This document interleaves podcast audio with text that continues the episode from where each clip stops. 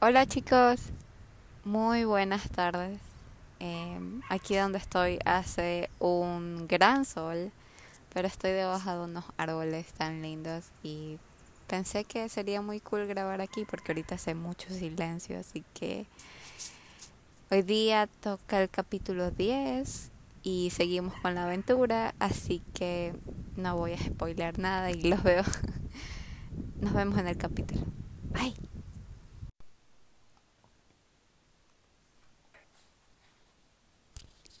Capítulo 10. Estropeo un autobús en perfecto estado. No tardé mucho en recoger mis cosas. Decidí que el cuerno del Minotauro se quedase en la cabaña, lo que me dejaba solo una muda y un cepillo de dientes que meter en la mochila que me había buscado Grover. En la tienda del campamento me prestaron 100 dólares y 20 dracmas de oro. Estas monedas, del tamaño de galletas de aperitivos, representaban las imágenes de varios dioses griegos en una cara y el edificio del Empire State en la otra. Los antiguos dracmas que usaban los mortales eran de plata, nos dijo Quirón, pero los olímpicos solo utilizaban oro puro. Quirón también dijo que las monedas podrían resultar de utilidad para transacciones no mortales, fuera lo que eso fuese. Nos dio a Navet y a mí una cantimplora de néctar a cada uno y una bolsa con cierre hermético llena de trocitos de ambriosia, para ser usada solo en casos de emergencia, si estábamos gravemente heridos. Era una comida de dioses, nos recordó Quirón. Nos sanará prácticamente de cualquier herida, pero era letal para los mortales. Un consumo excesivo nos produciría fiebre, una sobredosis nos consumiría, literalmente. Annabeth trajo su gorra mágica de los Yankees, que al parecer había sido regalo de su madre cuando cumplió 12 años. Llevaba un libro de arquitectura clásica escrito en griego antiguo para leer cuando se aburriera, y un largo cuchillo de bronce oculto en la manga de la camisa. Estaba convencido de que el cuchillo nos delataría en cuanto pasáramos por un detector de metales. Por su parte, Grover llevaba sus pies falsos y pantalones holgados para pasar por humano. Iba tocado con una gorra verde tipo rasta, porque cuando llovía el pelo rizado se le aplastaba y dejaba ver la punta de los cuernecillos, su mochila naranja estaba llena de pedazos de metal y manzanas para picotear. En el bolsillo llevaba una flauta de junco que su padre cabra le había hecho, aunque solo sabía dos canciones. Primero, el concierto para piano número 12 de Mozart y So Yesterday de Hilary Duff. Y ninguna de las dos suena demasiado bien con una flauta de pan. Nos despedimos de los otros campistas. Echamos un último vistazo a los campos de fresas, el océano y la casa grande, y subimos por la colina mestiza hasta el alto pino que antaño fuera Talía, la hija de Zeus. Quirón nos esperaba sentados en su silla de ruedas. Junto a él estaba el tipo con pinta de surfero que había visto durante mi pasaje por la enfermería. Según Grover, el colega era el jefe de seguridad del campamento. Al parecer tenía ojos por todo el cuerpo, así que era imposible sorprenderlo. No obstante, como hoy llevaba un uniforme de chofer, solo le vi pocos en manos, rostro y cuello. Este es Argos, me dijo Quirón. Los llevará a la ciudad y, bueno, les echaré un ojo. Oí pasos detrás de nosotros. Luke subía corriendo por la colina con unas zapatillas de baloncesto en la mano. ¡Hey! jadeó. Me alegro de haberlos alcanzado aún. Annabeth se sonrojó, como siempre que Luke estaba cerca. Solo quería desearles buena suerte, me dijo, y pensé que a lo mejor te sirven. Me tendió las zapatillas, que parecían bastante normales, incluso olían bastante normal. Maya, dijo Luke. De los talones de los botines surgieron alas de pájaros blancas. di un respingo y las dejé caer. Las zapatillas revolotearon por el suelo hasta que las alas se plegaron y desaparecieron. ¡Alucinante! musitó Grover. Luke sonrió. A mí me fueron muy útiles en mi misión. Me las regaló papá. Evidentemente, estos días no las utilizo demasiado, entrestreció la expresión. No sabía qué decir. Luke ya se había enrollado bastante viniendo a despedirse. Me preocupaba que me guardara rencor por haberme llevado tanta atención en los últimos días.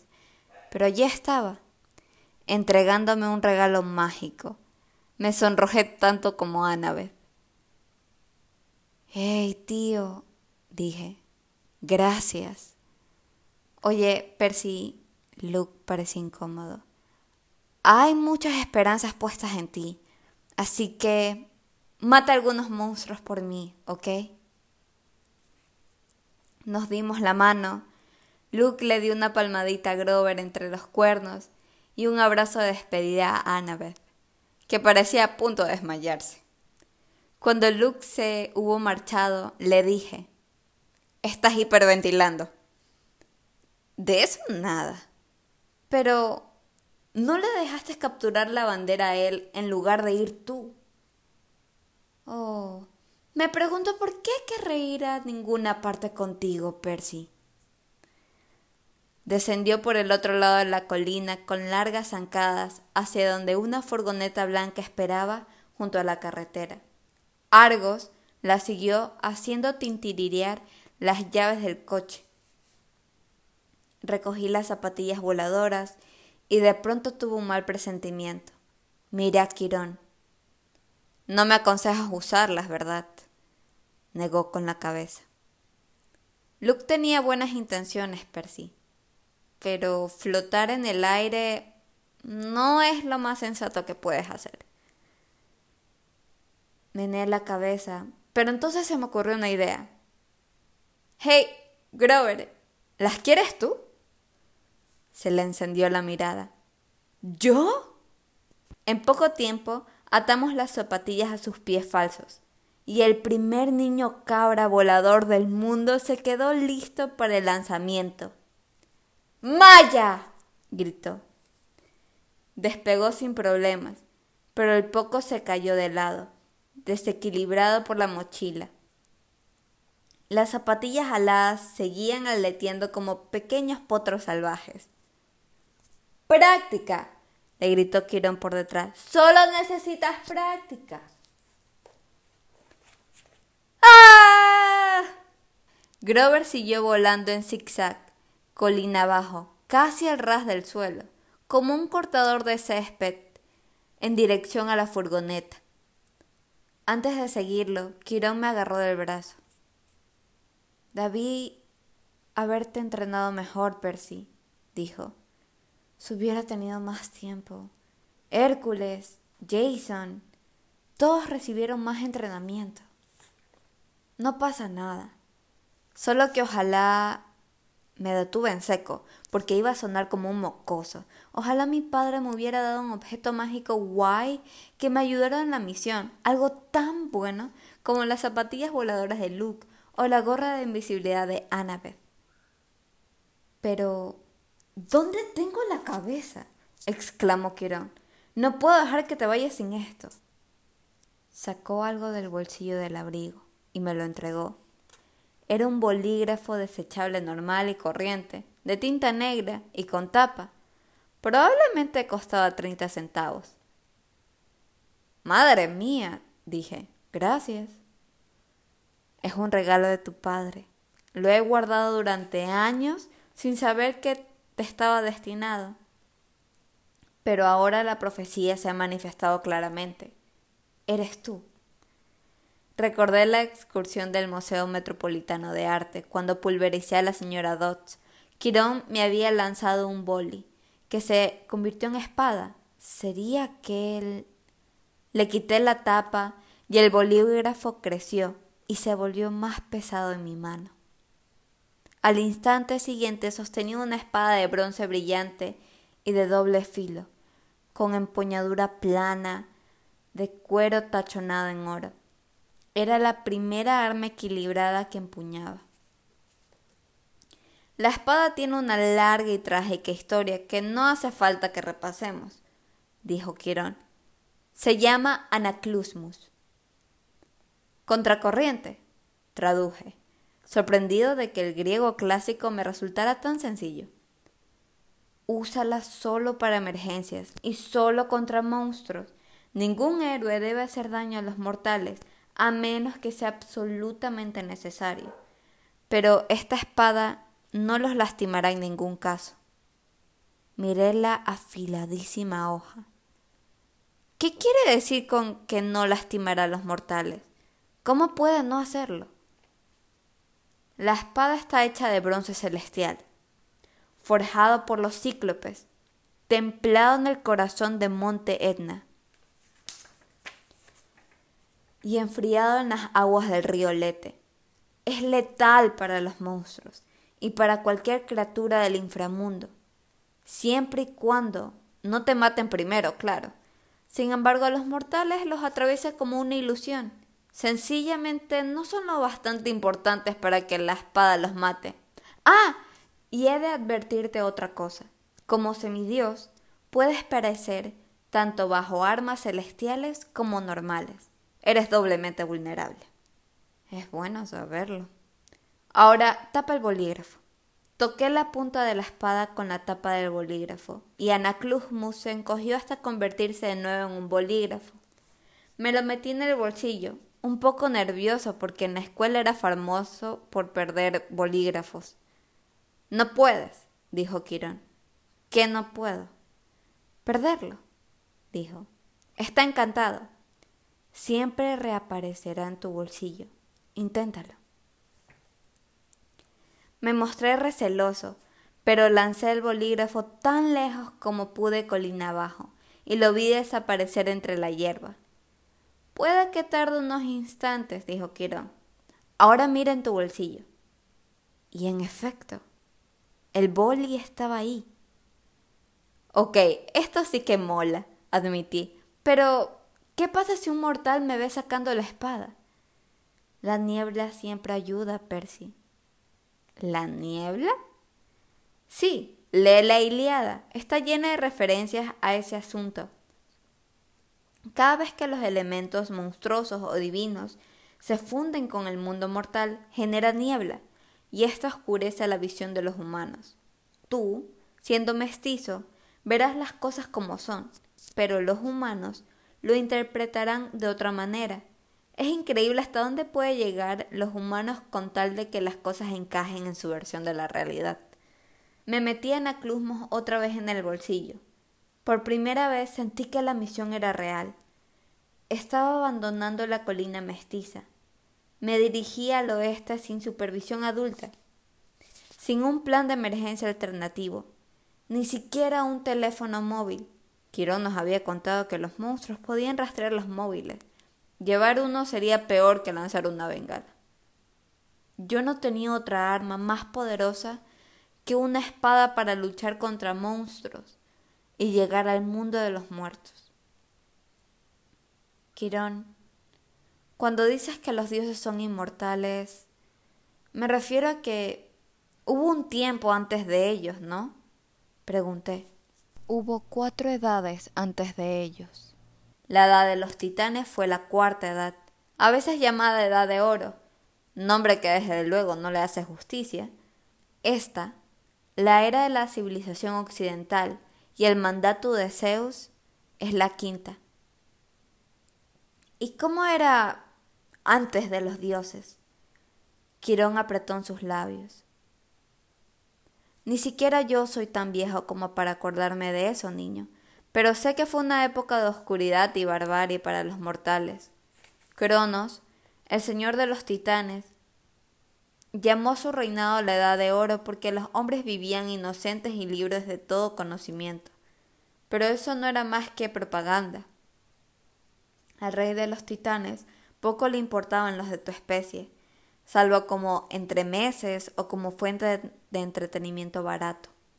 Hasta los primeros tiempos del reinado de Zeus, Cuando Prometeo, el titán bueno, entregó el fuego a la humanidad, tu especie no, no empezó a progresar. Y Prometeo fue considerado un pensador radical, incluso entonces.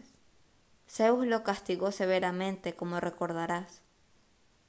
Por supuesto, al final los humanos empezaron a caer simpáticos a los dioses, y así nació la civilización occidental. Pero ahora los dioses no pueden morir, ¿no? Quiero decir, mientras la civilización occidental siga viva, ellos seguirán también. Así que, aunque yo fracase, nada podrá ir tan mal como para que se desmadre todo, ¿no? Nadie sabe cuánto tiempo durará la edad del oeste Percy. ¿Los dioses son inmortales? Sí, pero también lo eran los titanes, y siguen existiendo, encerrados en sus distintas prisiones, obligados a soportar dolor y castigos interminables, reducido su poder, pero aún vivitos y coliendo. Que las parcas impidan que los dioses sufran jamás una condena tal, o que nosotros regresemos a la oscuridad y el caos del pasado. Lo único que podemos hacer, niño, es seguir nuestro destino. Nuestro destino. Suponiendo que sepamos cuál es. Relájate y mantén la cabeza despejada. Y recuerda, puede que estés a punto de evitar la mayor guerra de la historia de la humanidad. Relájate. Repetí. Estoy muy relajado. Cuando llegué al pie de la colina, volví la vista atrás, bajo el pino que había sido Talía, hija de Zeus. Quirón se erguía en toda su altura de hombre caballo, y nos despidió levantando el arco, la típica despedida de campamento del típico centauro. Argo nos condujo a la parte oeste de Long Island. Me pareció raro volver a ver una autopista, con Annabeth y Grover sentados a mi lado como si fuéramos compañeros de coche habituales. Tras dos semanas en la colina mestiza, el mundo real parecía pura fantasía. Descubrí que me quedaba embobado mirando cada McDonald's, a cada niño en la parte trasera del coche de sus padres, cada valla publicitaria y cada centro comercial. De momento bien, le dije a Annabeth. 15 kilómetros y ni un solo monstruo. Me lanzó una mirada de irritación. Luego dijo, Da mala suerte hablar de esa manera, sesos de alga. Recuérdamelo de nuevo, ¿ok? ¿Por qué me odias tanto? No te odio. Pues casi me engañas. Dobló su gorra de invisibilidad. Mira, es solo que se supone que no tenemos que llevarnos bien. Nuestros padres son rivales. ¿Por qué? ¿Cuántas razones quieres? Una vez mi madre sorprendió a Posidón con su novia en el templo de Atenea, algo sumamente irrespetuoso. En otra ocasión, Atenea y Posidón compitieron por ser el patrón de la ciudad de Atenas. Tu padre hizo brotar un estúpido manantial de agua salada como regalo. Mi madre creó el olivo. La gente vio que su regalo era mejor y la llamaron a la ciudad con su nombre. Deben gustarle mucho las olivas. Eh, eso pasa de mí. Hombre, si hubiera inventado la pizza, eso podría entenderlo. Te he dicho que pases de mí. Argo sonrió en el asiento delantero. No dijo nada, pero me guiñó el ojo azul que tenía en la nuca. El tráfico de Queens empezó a ralentizarnos. Cuando llegamos a Manhattan, el sol se estaba poniendo y había empezado a llover. Argos nos dejó en la estación de autobuses Greyhound del Upper East Side, no muy lejos del apartamento de Gabe y mi madre. Pegado a un buzón, había un cartel empapado con mi foto. ¿Ha visto este chico? Lo arranqué antes de que Annabeth y Grover se dieran cuenta. Argos descargó nuestro equipaje y se aseguró de que teníamos nuestros billetes de autobús y luego se marchó, abriendo el ojo del dorso de la mano para echarnos un último vistazo mientras salía del aparcamiento. Pensé en lo cerca que estaba de mi antiguo apartamento. En un día normal, mi madre ya habría vuelto a casa de la tienda de las colosinas. Probablemente Gabe, el apestoso, estaría allí en aquel momento, jugando al póker, sin echarla siquiera de menos. Grover se cargó al hombro su mochila, miró hacia donde yo estaba mirando. ¿Quieres saber por qué se casó con él, Percy? ¿Me estabas leyendo la mente o qué? repuse, mirándolo fijamente. Solo tus emociones. Se encogió de hombros. Supongo que se me había olvidado decirte que los sátiros tenemos esa facultad. Estabas pensando en tu madre y tu padrastro, ¿verdad? Asentí, preguntándome qué más se habría olvidado Grover de contarme. Tu madre se casó con Gabe por ti. Lo llamas apestoso, pero te quedas corto. Ese tipo tiene un aura... ¡Ah! Lo huelo desde aquí. Huelo restos de él en ti. Y ni siquiera has estado cerca desde hace una semana. Gracias, respondí. ¿Dónde está la ducha más cercana? Tendrías que estar agradecido, Percy. Tu padrastro huele tan asquerosamente humano que es capaz de mascarar la presencia de cualquier semidios. Lo supe en cuanto olfateé el interior de su camaro. Gabe llevaba ocultando tu esencia durante años. Si no hubieses vivido con él todos los veranos, probablemente los monstruos te habían encontrado desde hace mucho tiempo. Tu madre se quedó con él para protegerte. Era una señora muy lista. Debía de quererte mucho para aguantar ese tipo. Por si te sirve de consuelo. No me sirvió de ningún consuelo. Pero me abstuve de expresarlo. Volveré a verla, pensé. No se ha ido. Me pregunté si Grover seguiría leyendo mis emociones, mezcladas como estaban. Me alegraba de que él y Annabeth estuvieran conmigo, pero me sentía culpable por no haber sido sincero con ellos. No les había contado el motivo por el que había aceptado aquella loca misión. La verdad era que me daba igual recuperar el rayo de Zeus salvar al mundo o siquiera ayudar a mi padre a salir de este lío. Cuando más pensaba en ello, más rencor le guardaba a Posidón por no haberme visitado nunca, ni haberme ayudado a mi madre o a mí, ni siquiera habernos enviado un miserable cheque para la pensión. Solo me reclamaba porque necesitaba que le hiciera su trabajito. Lo único que me importaba era mamá, Hades se la había llevado injustamente y Hades iba a devolvérmela. Serás traicionado por alguien que dice ser tu amigo, susurró el oráculo en mi mente. Al final no conseguirás salvar lo más importante. Cierra la boca, ordené. La lluvia no cesaba. La espera nos impacientaba y decidimos jugar a darle toquecitos a una manzana de Grover. Annabeth era increíble. Hacía botar la manzana en sus rodillas, codo, hombros, lo que fuera. Yo tampoco era muy malo. El juego terminó cuando le lancé la manzana a Grover demasiado cerca de su boca. En un mega mordisco de cabra engulló nuestra pelota. Grover se ruborizó e intentó disculparse, pero Annabeth y yo estábamos muriéndonos de risa. Por fin llegó el autobús. Cuando nos pusimos en fila para embarcar, Grover empezó a mirar alrededor, olisqueando el aire como si oliera a su plato favorito de la cafetería, enchiladas. ¿Qué pasa? le pregunté. No lo sé, a lo mejor no es nada, pero se notaba que sí era algo. Empecé a mirar yo también por encima del hombro. Me sentí aliviado cuando por fin subimos y encontramos asientos juntos al final del autobús. Guardamos nuestras mochilas en el portaequipajes. Annabeth no paraba de sacudir con nerviosismo su gorra de los yankees contra el muslo. Cuando subieron los últimos pasajeros, Annabeth me apretó la rodilla. Percy. Una anciana acababa de subir. Llevaba un vestido de terciopelo arrugado guantes de encaje y un gorro naranja de punto. También llevaba un bolso estampado.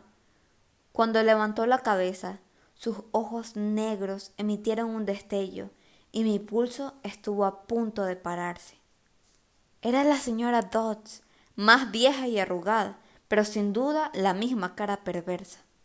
Me agaché en el asiento. Detrás de ella venían otras dos viejas, una con gorro verde y otra con gorro morado. Por los demás, tenían exactamente el mismo aspecto de la señora Dodge. Las mismas manos nudosas, el mismo bolso estampado, el mismo vestido arrugado. Un trío de abuelas diabólicas. Se sentaron en la primera fila, justo detrás del conductor. Las dos del asiento del pasillo miraron hacia atrás con un gesto disimulado, pero de mensaje muy claro. De aquí no sale nadie. El autobús arrancó y nos encaminamos por las calles de Manhattan, relucientes a causa de la lluvia. No ha pasado muerta mucho tiempo, dije intentando evitar el temblor de mi voz. Creía que habías dicho que podrían ser expulsadas durante una vida entera. Dije que si tenía suerte, repuso Annabeth. Evidentemente no la tienes. Las tres, sollozó Grover. ¡De inmortales! No pasa nada, dijo Annabeth esforzándose por mantener la cama. Las furias. Las tres peores monstruos del inframundo. Ningún problema. Escaparemos por las ventanillas. No se abren, musitó Grover. ¿Hay puerta de emergencia? No la había. Y aunque lo hubiera, no habría sido de ayuda. Para entonces estamos en la novena avenida de, de camino al puente Lincoln. No nos atacarán con testigos, dije, ¿verdad? Los mortales no tienen buena vista, nos recordó Annabeth. Sus cerebros solo pueden procesar lo que ven a través de la niebla. Verán tres viejas matándonos, ¿no? Pensó en ello. Es difícil saberlo, pero no podemos contar con los mortales para que nos ayuden. Y una salida de emergencias en el techo. Llegamos al túnel Lincoln. Y el autobús se quedó a oscuras, salvo por las bombillitas del pasillo, sin el repiqueteo de la lluvia contra el techo. El silencio era espeluznante. La señora Dot se levantó, como si lo hubiera ensayado. Anunció en voz alta. Tengo que ir al aseo. Y yo, añadió la segunda furia. Y yo, repitió la tercera. Y las tres echaron a andar por el pasillo. Percy, ponte mi gorra, me urgió Annabeth. ¿Para qué? Te buscan a ti. Vuélvete invisible y déjalas pasar. Luego intenta llegar a la parte de adelante y escapar. Pero ustedes... Hay bastantes probabilidades de que no reparen en nosotros Eres un hijo de los tres grandes, ¿recuerdas? Puede que tu olor sea abrumador. No puedo dejarlos. No te preocupes por nosotros, insistió Grover. ¡Ve! Me temblaban las manos. Me sentí como un cobarde. Pero agarré la gorra de los yankees y me la puse. Cuando miré hacia abajo, mi cuerpo ya no estaba. Empecé a avanzar poco a poco por el pasillo. Conseguí adelantar diez filas y me escondí en un asiento vacío cuando pasaban las furias. La señora Dodds se detuvo, olisqueó y se quedó mirándome fijamente.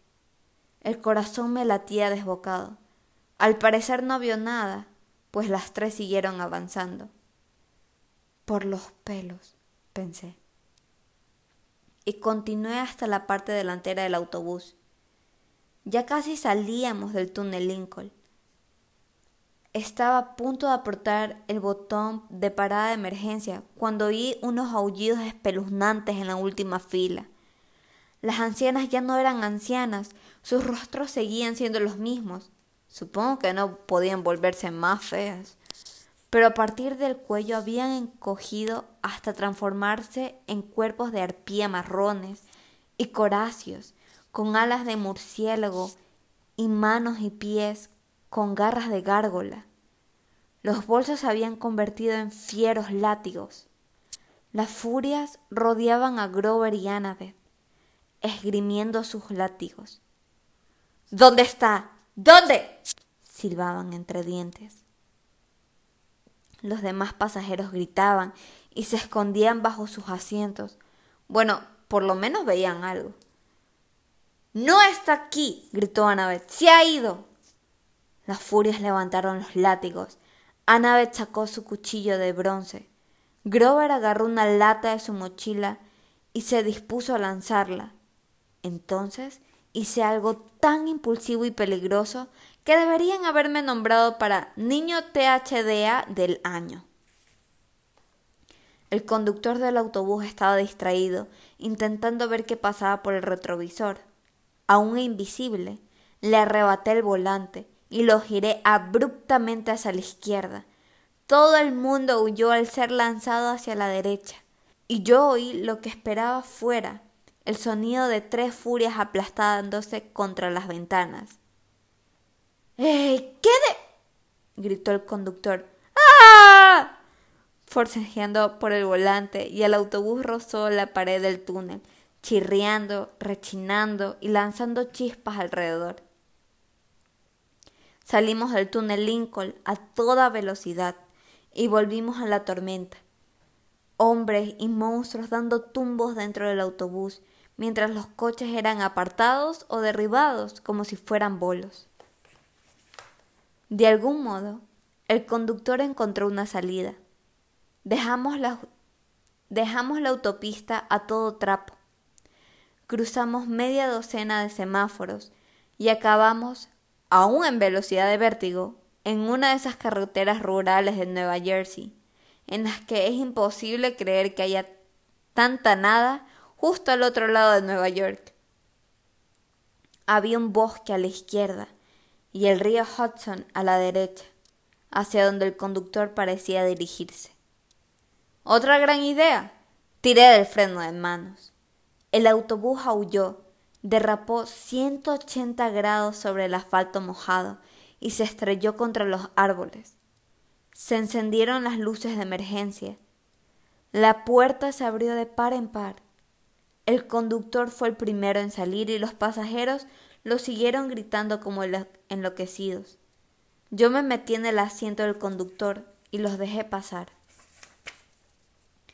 Las furias recuperaron el equilibrio, revolvieron sus látigos contra Annabeth, mientras ésta amenazaba eh, con su cuchillo y les ordenaban que retrocedieran en griego clásico. Grover les lanzaba trozos de lata. Observé la puerta abierta. Era libre de marcharme. Pero no podía dejar que mis amigos se quedaran ahí. Me quité la gorra de invisibilidad. ¡Hey! Las furas se volvieron. Me mostraron sus colmillos amarillos y de repente la salida me pareció una idea fenomenal. La señora Dodge se abalanzó hacia mí por el pasillo, como hacía en clase justo antes de entregarme un muy deficiente en el examen de matemáticas. Cada vez que su látigo restallaba, llamas rojas recorrían la tralla. Sus dos horrendas hermanas se precipitaron lanzando por encima de los asientos como enormes y asquerosos lagartos. Perseus Jackson, dijo la señora Dos con tono de ultratumba, has ofendido a los dioses, vas a morir. Me gustabas más como profesora de matemáticas, le dije. Gruñó. Annabeth y Grover se movían tras la furia con cautela, buscando una salida. Saqué el bolígrafo de mi bolsillo y lo destapé. Anaclusmus se alargó hasta convertirse en una brillante espada de doble filo. Las furias vacilaron. La señora Dodds ya tenía el dudoso placer de conocer la hoja de Anaclusmus. Evidentemente no le gustó nada volver a verla. Sométete ahora, silbó entre dientes, y no sufrirás tormento eterno. Buen intento, contesté. Percy, cuidado, me advirtió Annabeth. La señora Dodds enroscó su látigo en mi espada mientras las otras dos furias se me echaban encima. Sentí la mano como atrapada en plomo fundido. pero conseguí no soltar a Anaclusmus. Golpeé a la furia de la izquierda con la empuñadura y la envié de espaldas contra un asiento. Me volví y le asesté un tajo a la de la derecha. En cuanto la hoja tocó su cuello, gritó y explotó en una nube de polvo. Annabeth aplicó a la señora Dodge una llave de lucha libre y tiró de ella hacia atrás, mientras Grover le arrebataba el látigo. ¡Ay! gritó él. ¡Ay! ¡Quema! ¡Quema! La furia a la que le había dado con la empuñadura en el hocico volvió a atacarme, con las garras preparadas, pero le asesté un mandoble y se abrió como una piñata. La señora Dodds intentaba quitarse a Annabeth de encima, daba patadas, arañaba, silbaba y mordía, pero Annabeth aguantó mientras Grover le ataba las piernas con su propio látigo. Al final, ambos consiguieron tumbarla en el pasillo. Intentó levantarse, pero no tenía espacio para batir sus alas de murciélago, así que volvió a caerse. Zeus se destruirá, prometió. Tu alma será de Hades. Bracas meas le grité. No estoy muy segura de dónde salió el latín. Creo que significaba y un cuerno. Un trueno sacudió el autobús y se me erizó el vello de la nuca. ¡Salgan! ordenó Annabeth. ¡Ahora! No necesité que me lo repitiera. Salimos corriendo fuera y encontramos a los demás pasajeros vagando sin rumbo, aturdidos, discutiendo con el conductor o dando vueltas en círculos y gritando impotentes. ¡Vamos a morir! Un turista con una camisa hawaiana me hizo una foto antes de que pudiera tapar la espada. Nuestras bolsas, dijo Grover. Hemos dejado nuestra... ¡Boom! Las ventanas del autobús explotaron y los pasajeros corrieron despavoridos. El rayo dejó un gran agujero en el techo, pero un aullido enfurecido desde el interior me indicó que la señora Dodge aún no estaba muerta. ¡Corran! exclamó Annabeth. Está pidiendo refuerzos. Tenemos que largarnos de aquí. Nos internamos en el bosque bajo un diluvio, con el autobús en llamas a nuestras espaldas y nada más que oscuridad ante nosotros. Muy bien chicos, llegamos a la aventura final de nuestro capítulo. Nos vemos en el siguiente y por favor te pido que compartas este tipo de contenido con más personas que les guste este tipo de narrativas o este tipo de universos. Gracias por haber estado del otro lado y nos vemos en la siguiente.